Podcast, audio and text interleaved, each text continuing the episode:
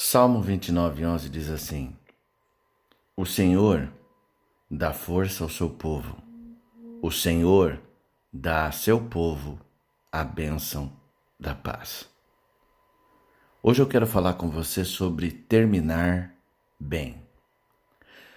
A corrida cristã, ela não é um passeio, mas uma corrida exigente e cansativa, às vezes agonizante. É preciso muito esforço para terminar bem. É bem possível que você já tenha reparado que alguns não a concluem, não é verdade?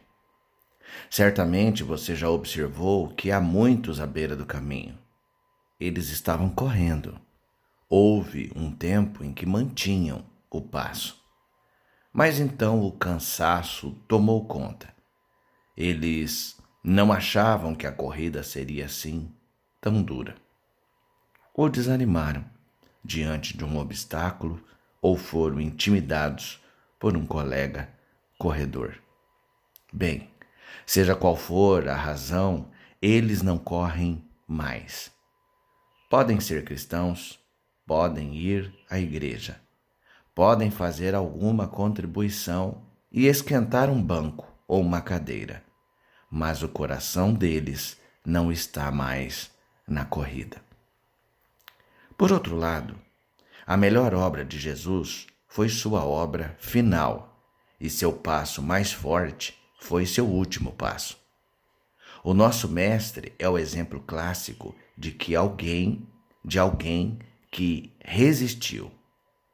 O criador, ou melhor, o escritor de Hebreus, vai além e diz, lá em Hebreus 12, 3.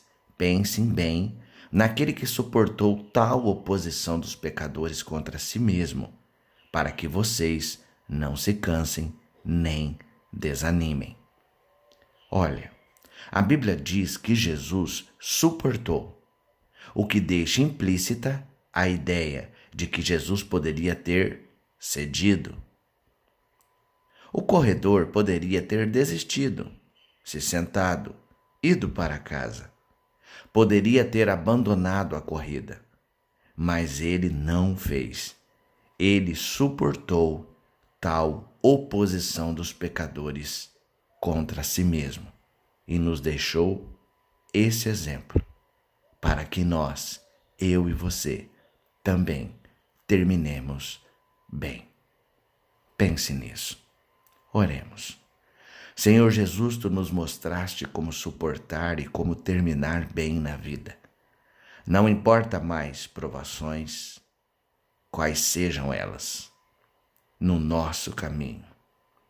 Tu continuaste seguido em frente para cumprir a vontade do Pai, e assim nos deixa o exemplo de fazermos o mesmo.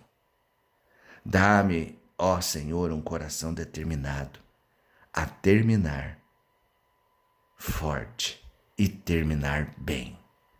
Em teu nome, Jesus. Amém.